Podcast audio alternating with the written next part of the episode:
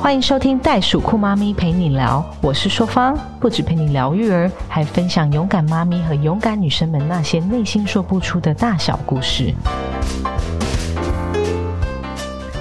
Keep going, keep fighting，相信自己，勇敢前进。Hello，听众朋友们，大家好，我是袋鼠酷妈咪陪你聊主持人硕芳，也是一千两百三十五克的早产儿袋鼠妈妈。欢迎我们又在空中相会了。今天要来聊什么呢？在青年节的前夕，我们规划了三集精彩的内容，有关于青年跟公共参与。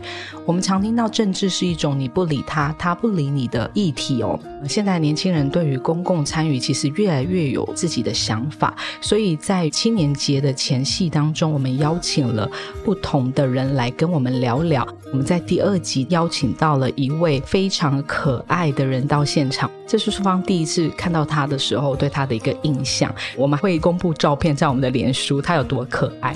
双方邀请了罗志强强哥发起的为民主制衡活动中相遇到的好战友，不一样的年轻人田方伦来到了我们的节目当中。Hello，方伦。Hello，淑芳，还有各位听众朋友们，大家好，我是田方伦。方伦是非常有经验的人，因为他是从广电到新闻，从理科到文科，对不对？对，嗯，我的学习生涯。跨的维度也算蛮大的，嗯哼。然后刚刚在开播前有跟硕方聊到，那高中嘛，以前是从理科生去读文科生，那个时候我还记得我们高中的物理老师、化学老师、数学老师三个老师把我约进去，跟我讲说，方伦这跟交女朋友一样，不是不行，只是你们不适合。他就帮我把那个转组单子全部填好了，我连签名都不用。我就被转组了，嗯，对，然后我就去读了文科，OK，对，然后后来进到世新广电、世新新闻的研究所，当然里面也体验了非常多不一样的工作，大部分年轻人做过的打工，我几乎都做过。那说方先介绍一下田方人是谁？他的脸书叫做不一样的年轻人，方人是一九九二年一月二十四号出生，是一个不折不扣的新世代斜杠青年。他现在是杨家酱羊肉炉的负责人，也是朱立伦竞选总部青年部秘书，嗯，也曾担任连胜文竞选总部青年部活动长，更是中国国民党第十四届青年团总团长兼指定中央常务委员。没错，哇，这好长哦，这个这个 title。然后现更为是台北市市议员李博义办公室的主任。最后一个 title 你自己说出来，你你现在是谁？没错，我现在是台北市松山信义区的市议员参选人。哇哦！耶！鼓掌鼓掌！一九九二年的，居然现在是参选人，天哪！对，很勇敢吧？你从几岁的时候就参与有关于公共事务当中？我正式进入到这个领域的话，是二十二岁那一年，大学四年级。刚好那一年是前面太阳花学运嘛，后面就进入到连胜文的竞选总部。原本只是攻读生，后来刚好因缘机会有这个机会当一个活动组的一个 leader。然后我们办了一些很可爱的活动，运气也不错，就是反响也都很好。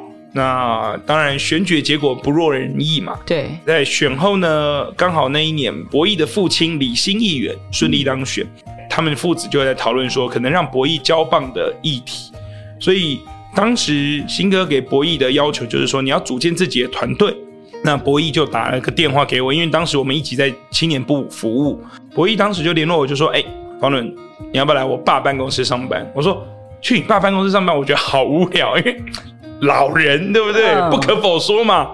嗯，很多都是长辈，然后我觉得不好。他说：没错，可是这次我要选。我说：哦。”帮你选那就不一样，是因为心态上，我就觉得说我是要协助一个朋友，协助一个年轻的人出来当选。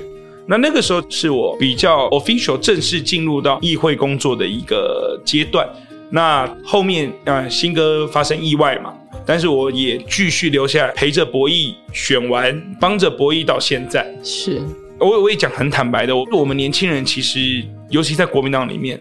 出头的机会比较少，是我觉得我要去为我自己开创出一条很不一样的路。嗯，博弈运气非常好，他是承接他父亲的一些政治或人脉的资产，我就是一个比较没背景的人，对，所以当时谁都不认识我。可是我觉得我应该去多做一些事情，多让大家知道说，哎，原来国民党也有一些不是二代的年轻人，原来国民党也有私立大学世新广电出来的孩子，也是一个很有名的学校，哎，算是。对啊，嗯，对我蛮以世新大学为骄傲的啦，尤其在媒体圈或者是广告圈，我们世新其实是非常具有名望的。那运气很好，在这些学长学姐的照顾之下。所以让我在媒体上的露出啊，其实都还蛮多的。那也在这两年，我在当了青年团团长，嗯，当了这个指定中常委之后，媒体曝光也变多，让我觉得哎，有机会可以在自己家松山信义区去选举挑战自己。中方第一次碰到方人的时候，是我们在跟强哥从树林走到内力的那段过程。然后我觉得这个年轻人他完全没有胆怯羞涩。非常懂得去推销自己。那时候背了一个包包，然后上面有一个跑马灯，还会变色的，就是我是田方人不一样的年轻人。然后双方那时候就觉得哇，真的为之一亮。你陪强哥走了几天？前前后后陪他走了五天，一百二十几公里。基本上你已经像是他的发言人了。不敢这么说了，但是不管强哥未来做什么决定，都全力支持。其实硕方还蛮就是佩服像我们这种年轻人在国民党当中，然后很早就已经立志，而且用身体力行去付出、去执行它。那硕方想要了解一下不一样的年轻人，在线下的年轻人当中，你跟他们有什么样的不同呢？其实最主要不同是因为要更勇敢。前两天我有一个大学同学发一个赖给我，他说。我问问你，你觉得在马路上看到自己同班同学的看板的几率有多高？哦，对我就跟他讲说，别人是不高了，但以你的比例的话，应该会很高。为什么？因为你会一直看到我的看板。愿意走入公共事务这条路的年轻人，其实已经算是很少了。是，尤其以我们三十岁这个年纪的，更尤其我们是要挂着国民党，或者是胸口挂着国旗，有没有愿意走出来的人更少？是，所以在我相信，在人口比例上，我的政治倾向、政治色彩，甚至我愿意站的角度，绝对不是多数年轻人会去站的地方。嗯，那不一样的原因，我会更在乎的是说，因为不一样，所以我们应该彼此更加的去。多元去认识，是你有你的想法，我有我的想法，这不就是我们这个时代期待的更多元的一个角色吗？有些人应该会怀疑说，啊，你那么早就参政了，可是你有什么样工作经历吗？你怎么帮人家解决民生问题呢？两个部分，第一个部分，当然因为新歌的关系，我在议会已经工作了八年了，嗯，所以这个是没有人能抢得走的经历。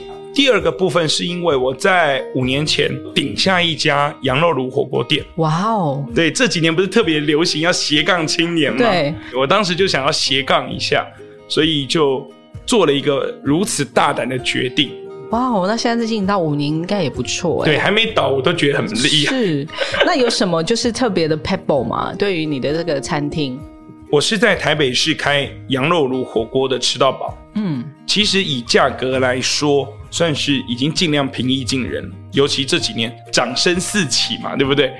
我最感动的是，常常看到固定客两个礼拜到一个月会出现一次。嗯，有时候会去跟他们聊天嘛，知道他们其实是把我们餐厅当成一个非常 fancy、非常高级的地方，因为可以让孩子吃得很饱。那对他们来说，这样的负担他们是 OK 的。其实我们也大概知道，社会上必然会有这样的需求，是。所以我觉得我有责任跟义务给他们吃到便宜、安全又好吃的东西。何谓安全呢？因为其实硕方也是经营餐厅。在经营的过程之中，开始理解到说食安这个问题是很重要的。没错，像你在经营一个羊肉餐厅的话，你当下有看到一些什么问题吗？其实应该这样讲，我们台湾对于食品安全的认知，在技术上，我相信是没有问题。我讲的是技术哦，是，譬如说检验啊，或者是其他食品的一些检测，技术上我们台湾非常优质。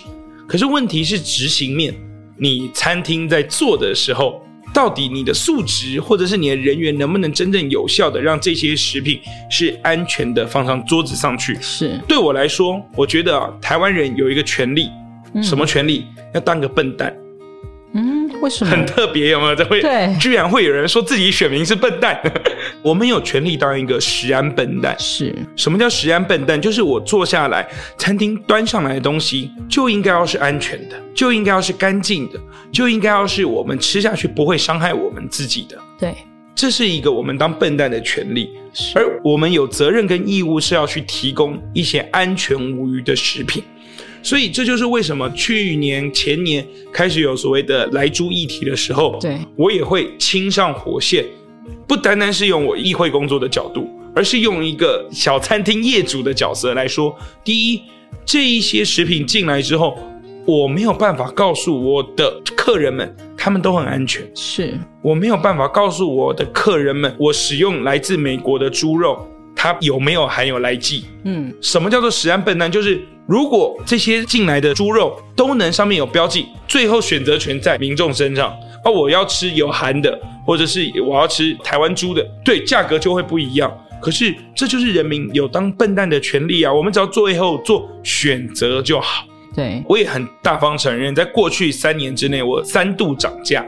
原因很简单，因为我光那一次来猪进口的时候，在二零二零年底进口的那一刹那，拍谁？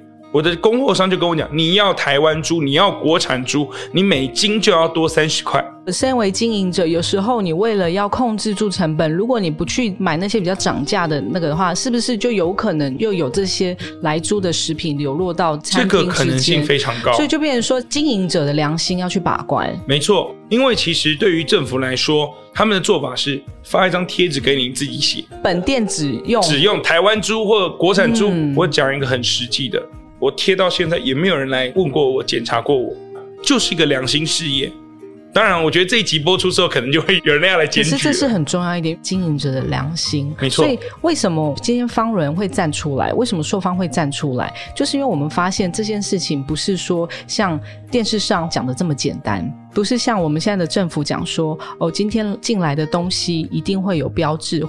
呃，这一点其实当时在立法院那时候闯关的时候，嗯我有幸跟几个立法委员，尤其是卫环委员会的委碰面，我就说，其实国民党立场应该很简单，你只要能标出来，为什么不进口？我们也理解国际压力人有，选择啊，对，我们要给台湾湾人选择机会。嗯可是民进党当时只通过说，哦，我们就标台湾猪、美国猪。可是这只美国猪到底有没有吃来鸡，我不知道。嗯，所以，既然他们没有能力去在源头去做标示，我觉得我们就应该勇敢站出来，去守护大家的食安。对，因为身为这个我们另外一端的经营者，我们的确看到了这个弊端，没错然后是很重要，会影响到我们的下一代长者。而且重要的是，你现在在壮年时间，你吃到你可能没什么感觉，可是以后不知道这些东西积累在身体里面会导致什么样的结果。，对所以我会觉得说，今天我透过餐厅的这样的工作，光食安的议题，我觉得我很有权利、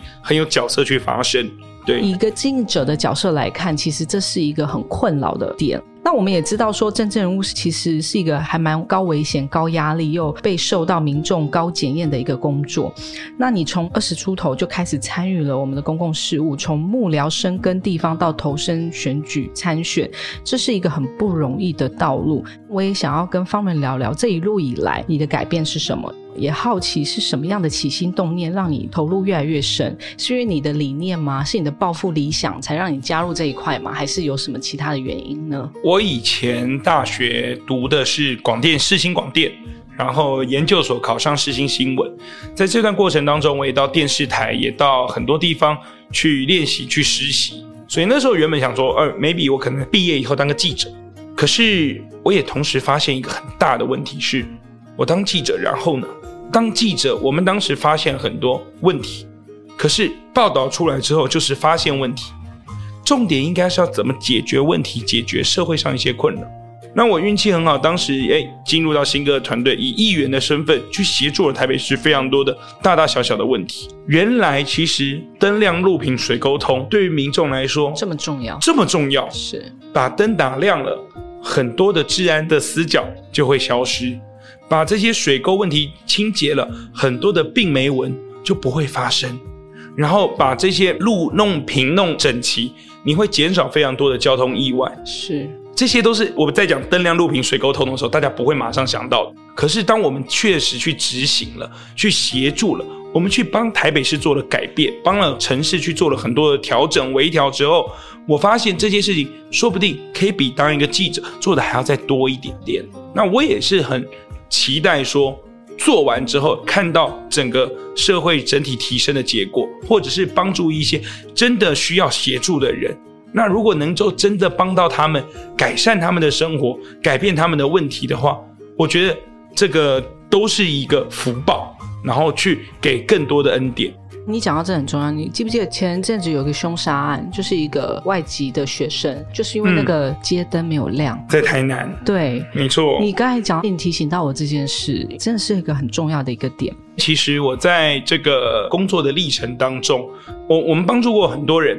他其实是不会处理问题的，民众接到公文他看不懂，对公文看不懂真的是很困扰我。对我我其实主推叫做公文白话文运动，嗯，我觉得公文就要写清楚，你哪里是违建，违反哪一条，对，所以几月几号要拆。你就写出来是会死吗？对，而且你造成民众的困扰和恐慌。对，他们一收到的时候，他们就会很紧张。对，然后他们拿过来给我澄清的时候，我去看一下啊，这个很简单，先摆着，我先处理比较难，还会被投诉。你们家田主任都不理我。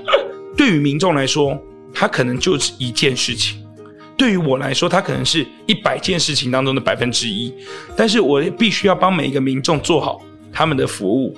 我有责任跟义务告诉他们他们的权益以及他们能怎么做。对，所以包含了房子的零损案啊，嗯，就因为我们台北市有一些要都更的房子嘛，是，所以他们在规划之前会造成旁边的人怎么样的零损，我们甚至要去辅导一些建筑师、一些结构技师去给人家去做勘察，这些都是非常专业的问题。但是因为我要去帮民众了解更多，我还要去找一些建筑师朋友。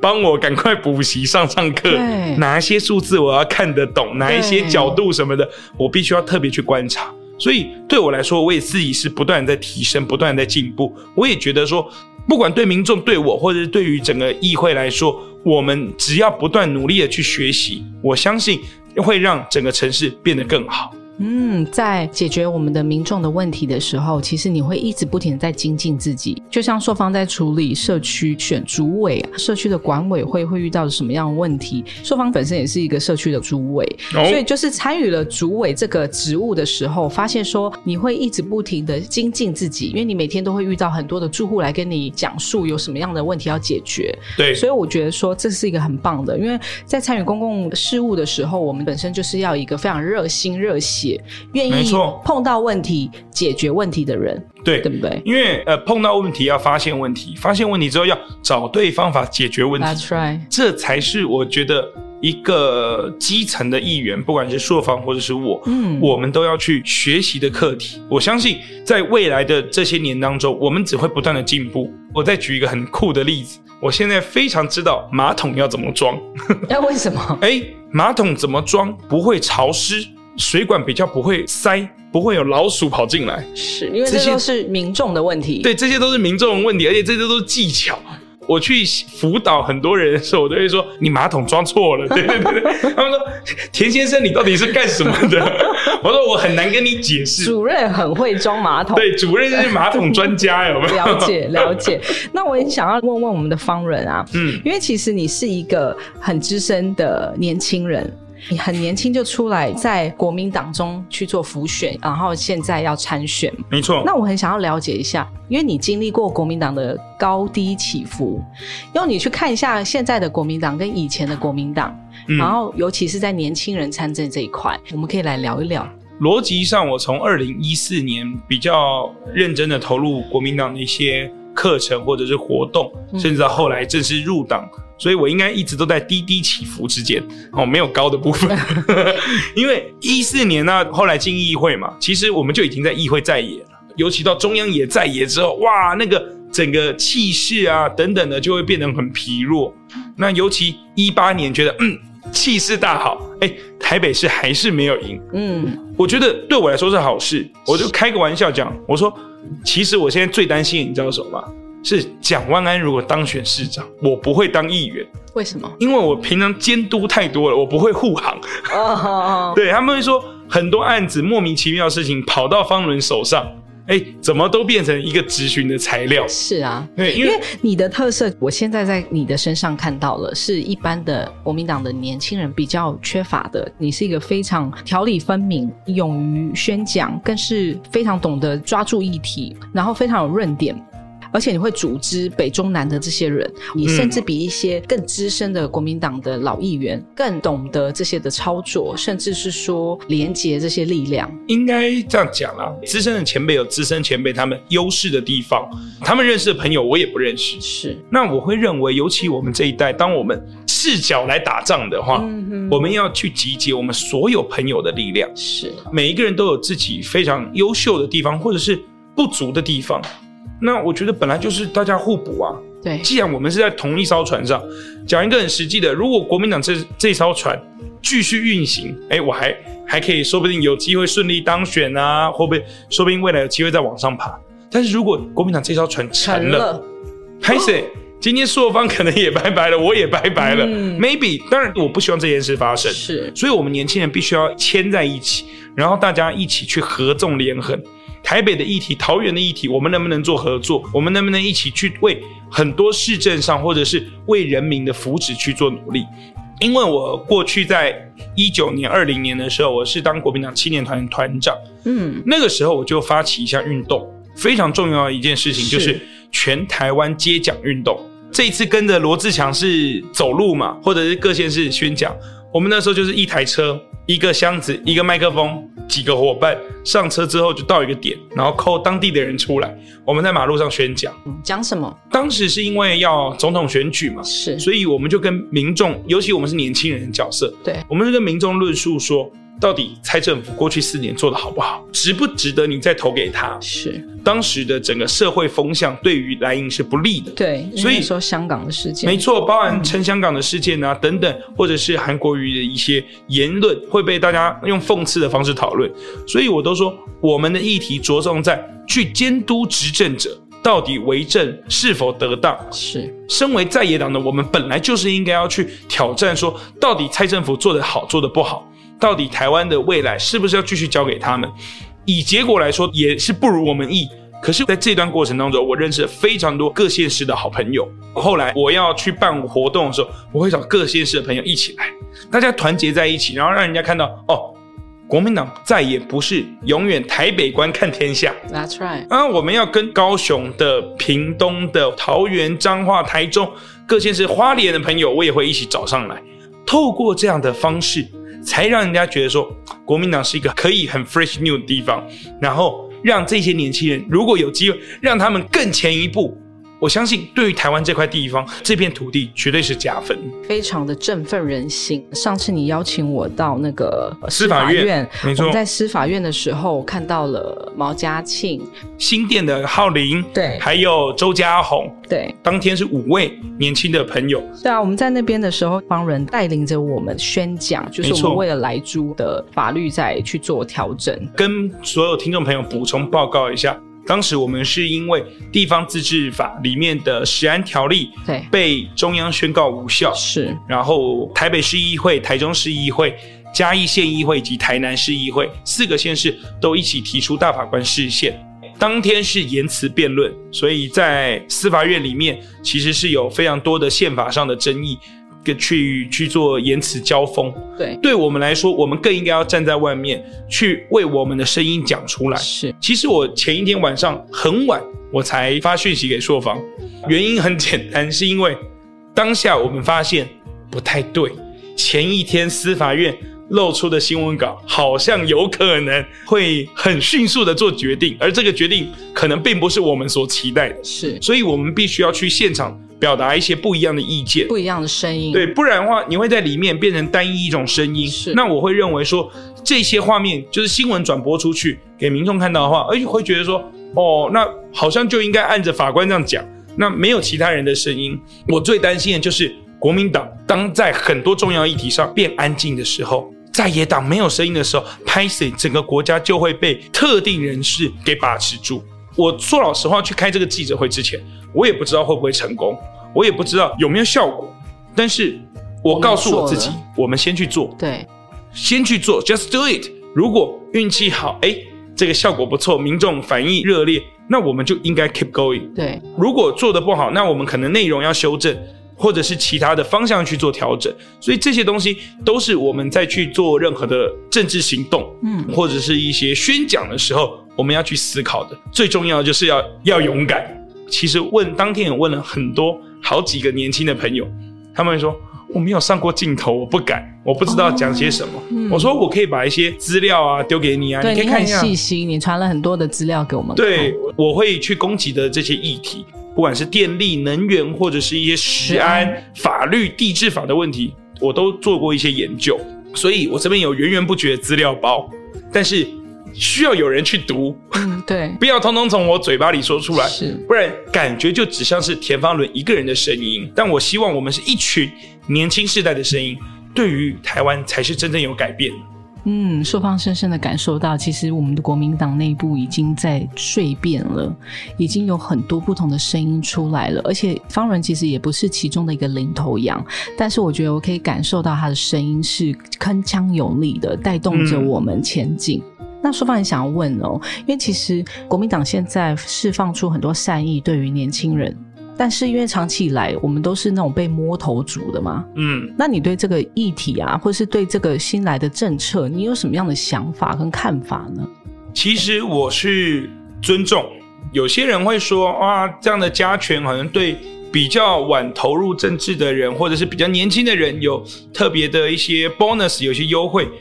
只要你从头到尾都愿意一直做这件事情的话，你害怕被比较吗？嗯，难不成十一月二十六号投票那一天，会因为张硕芳是这个袋鼠妈咪，所以加权百分之五吗？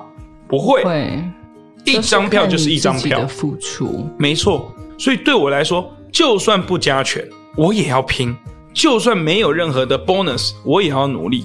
对，那我想问你说，你有没有遇到，当你青年参政的时候，人家会说你干嘛要挂国民党？你有这种被讨厌的勇气吗？我挂国民党的原因是从过去我从小到大的一个认同，对，我也参与过，我也进去过权力的中心，我当过中常委嘛，那一年的时间，我认为国民党有机会改变，我也期待它能有所改变。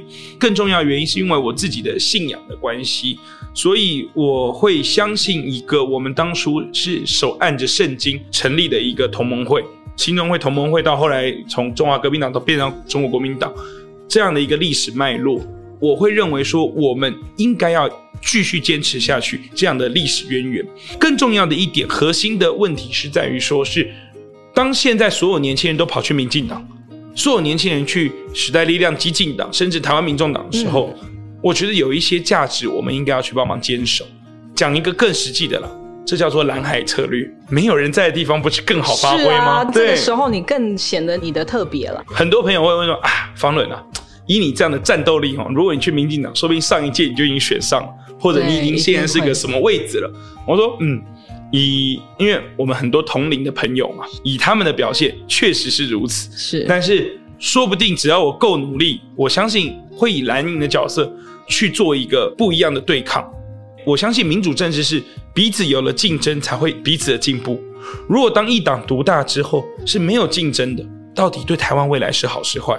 所以我才说我更应该要站在这个角色，是，就算是我永远在野也好，远远当一个民意代表也好，去监督别人都好，但是只有我不断这样 push，他们才会进步，我也才会相对进步，人民的生活才会相对进步。这就是我愿意留在国民党继续被讨厌的原因。硕方在去拜访民众跟长辈的时候，他们都会说：“我真的很鼓励，希望国民党有更多的年轻人参政。”那硕方也是想要鼓励大家说：，当你希望听到更多的声音，当你希望看到我们的年轻人更努力、更被认同，然后在这个政治上面有自己的一席之地的时候，真的是要鼓励他们出来，给他们一个发声的机会。没错，嗯没错我，很佩服方人，从很早啊就从幕僚疗开始做起，然后你的第一份工作是工读生吗？对，工读生，嗯去发卫生纸的。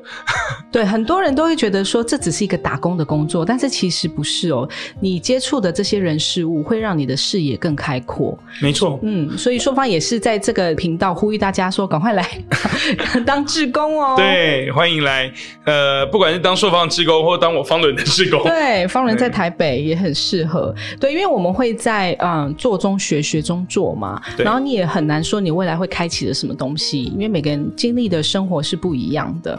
其实说凡想要呼吁说，我们就算不管是在什么政党，真的一起更积极的投入公共事务，因为政治就是息息相关。没错，嗯没错。呃，刚刚硕方有特别讲到一个叫做中学，学中做。方总，我过去呢是农会的青年组织四建会的台北市的这个总会长。哇哦，对，然后我后来当然就有幸变成草根大使，所以我去过挪威去当交换学生，交了三个月，但就没有交到挪威的女朋友，甚是可惜。你 不会讲挪威话，对我就是破烂的英文，有没有？可是你愿意跨出去啊？对啊所以我那时候就是学到一件事情，就是不要去害怕，勇敢一点。你年轻，你没有什么好怕的，你唯一要害怕的就是你身体会不会受到伤害。如果你能确定你是安全的，勇敢去做任何的尝试，走出家门，走出你的城市，走出国门。当然现在比较困难，但是如果真的有机会，去 try，去去勇敢去挑战。Learning by doing，你只有去做了，你才知道你会不会成功。嗯你只有去尝试了，如果失败了，你就要回头检讨，我到底是哪边做不好。但是如果你成功了，你这个经验你可以复制给更多的孩子，给更多的朋友的时候，你就是一个很伟大的分享者，很多人就会因此而感谢你。那我有这样的机会，我去跟大家去挪威去学习去交换。你说我去之前我会没有任何紧张吗？怕的要死，好不好？是啊，又破烂的英文，就跟对硕芳第一次去美国一样，呃很紧张。鸭子听雷这样，。但是我发现去挪威跟去美国有个根本性上的差异，嗯你知道是什么吗？什么？就是挪威人英文也不好，当英文跟不好的人跟我很快的就 bonding 在对，一起很 快就 bonding 在一起。最重要有个东西叫 body language，呃 Yes, that's 对 right。就是你有那个自信啦，我也觉得，就是当你为了在一个陌生环境要存活下来的时候，你就要使用你全身上面的。百分之两百的技能。对，对，其实你到了一个不一样的环境，不一样的文化，你也可以选择不讲话，蹲在旁边用观察者的角色。但是我比较喜欢当个参与者。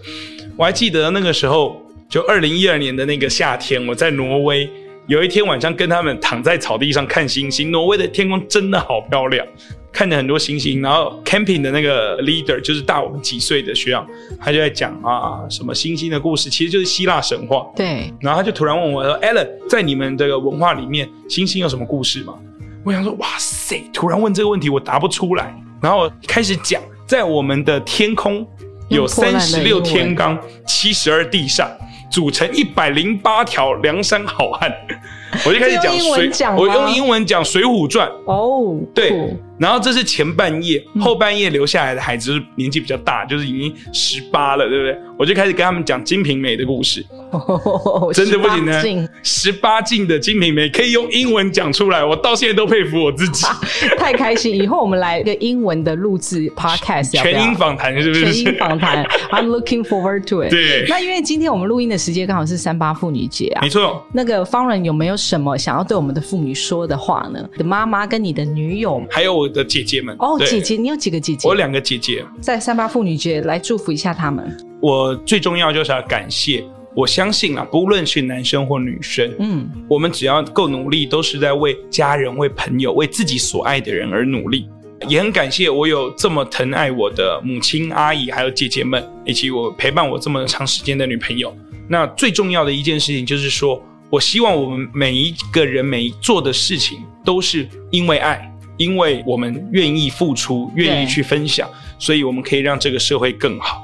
那我在这边再借我一分钟，我来分享一个计划。如果我顺利当选，对我会在台北市认真推一个叫做“小红帽计划”。嗯，它是月经平权。什么叫月经平权？当然我自己没有，但是我知道，在很多的孩子，尤其现在单亲的比例越来越高，可能女孩子跟到的是父亲，他不太理解月经。呃，就算他能体谅，可是身体上没有经历过，始终有些东西是不能理解的。对，所以我的一个证件就是说，希望在国小、国中到高中学校里面，应该要有免费的卫生棉或者棉条，然后要有专职的护理师去告诉这些孩子们身体的一些变化跟使用。那你说卫生棉贵不贵？嗯，对于一般人来说，十几二十块好像不贵，嗯但对于一些需要帮忙的孩子来说，这些钱也是一笔很重要的支出。所以呢，我在这边也分享我的一个证件，我希望在台北市的国小、国中、高中里面推动这样的小红帽计划，然后每一年花费一些些我们的预算，但是可以让更多的孩子，尤其年轻的女生，在她的成长过程当中，不会因为这件事情觉得害羞，不会因为这件事情，然后对身体有了错误的认知。嗯，真是太棒了！我就会听到这个证件，感觉到心里是暖暖的，因为真的很多的第一次，像我们的小朋友遇到第一次的月经，其实内心是非常的惊慌失措的，没错尤其又在单亲家庭的照养之下，可能有一方不是很能够理解，或者是对这个不好意思开口对不好意思开口，所以我觉得这是一个很棒的证件。那你还有什么其他证件要跟我们补充的吗？嗯方伦，其实最主要就是说，希望我们在不管在台北或者在全台湾，我们的性别两性的意识是互相平等的。所以我也会鼓励我们在做很多的公共厕所或者一些这些建设的时候啊，要去思考更多一些从小顾到老。所以我在这边也是有主张说，我们的厕所啊，蹲坐的比例要去做调整，要让坐的比例变得更高。那当然，这样的成本会相对垫高。可是呢，只有把做的比例垫高之后，可以让长辈到小朋友，或者是到一些需要帮忙的人，他们上厕所会变得更方便。你说这些东西很重要吗？但都是小事情。是但是只有我们从小事情去改变，才可以让整个所有的市民朋友觉得日子过得更舒服，大家日子过得更好，我们才有可能把整个的社会环境做提升。我在这边其实很期待跟所有年轻朋友分享，是。不要害怕失败，失败是你最好最好的一个经验值，是你的导师，因为你只有自己失败过了之后，你才知道哦，错在哪里，我要怎么样下次才不会再次失败。对我来说，我人生当中经历了非常多次的失败，不管是考试失败，或者是哦开玩笑讲的，呃交女朋友也会失败啊，对不对？对。或者是在工作上，在很多不是说党部的事情上面，不一定每一次都如我们所愿。我们可能提了很多案子，被打枪的也很多啊。嗯，但是你要有一个精神，就是你要去了解为什么你会失败。只有不断的去学习、吸纳这些过程，然后去改变，你这个人才会更有机会成功。尤其我到国中、高中去演讲的时候，我都说现在是你们最放心去做错事的时间，因为当你还是个孩子的时候，你背后是有家长的。嗯，你失败之后，回头爸妈给你靠，爸妈会教你。但可能当你已经二三十岁、三四十岁的时候，你的失败就只有你自己一个人承担的时候，那你的心理的压力会非常高。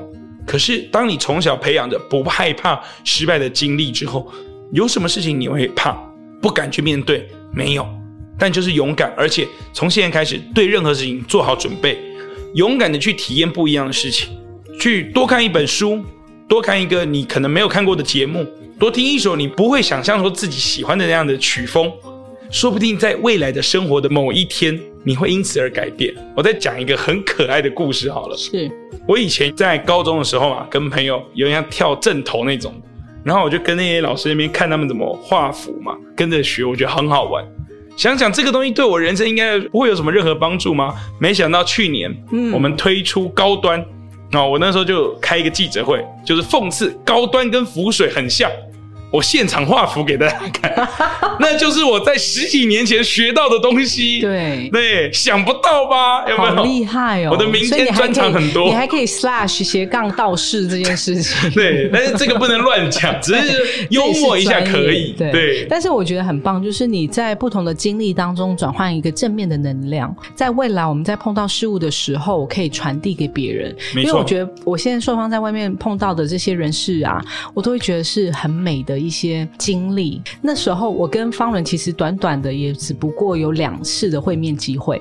可是我就已经可以感受到方伦满满的正面能量了。那今天也非常开心，因为方伦是特地一大早从台北开车到了桃园来接受我们的 podcast 的邀约。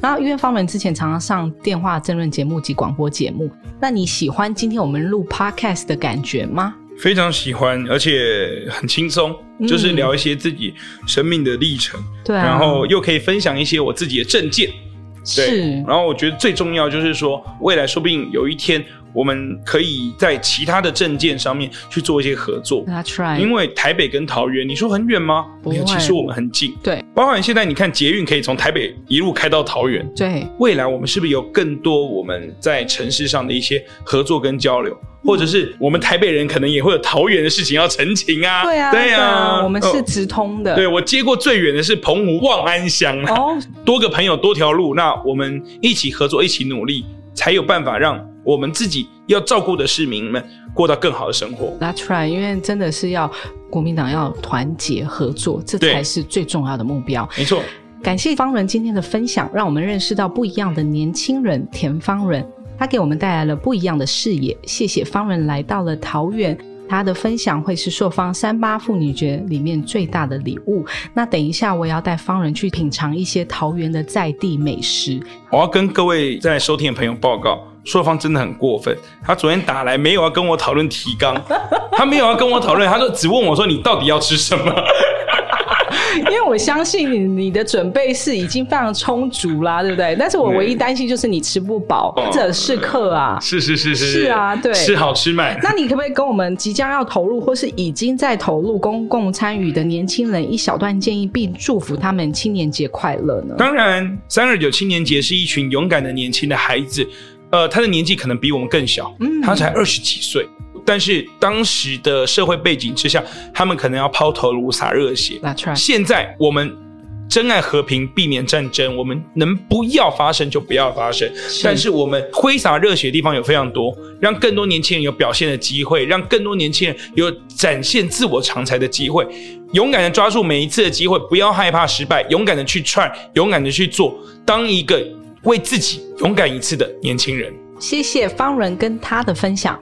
如果您喜欢今天的节目，记得订阅袋鼠酷妈咪陪你聊，也欢迎您在节目下方留言，或到袋鼠酷妈咪陪你聊粉丝专业与我们分享您的新视野，也可以谈谈您的收听感想，并 hashtag 袋鼠酷妈咪陪你聊，让更多人一起来关注哦。最后，我们用口号为自己加油打气吧！Keep going, keep fighting。相信自己，勇敢前进我们三二九青年节快乐！青年节快乐，拜拜。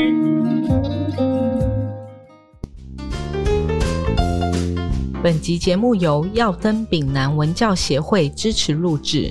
耀登丙南文教协会从文化、教育及艺术三大方面积极落实，用爱与社会携手共好。我们想透过与大家分享正面能量，以更多实际行动回馈台湾在地，用爱与关怀打造更好社会。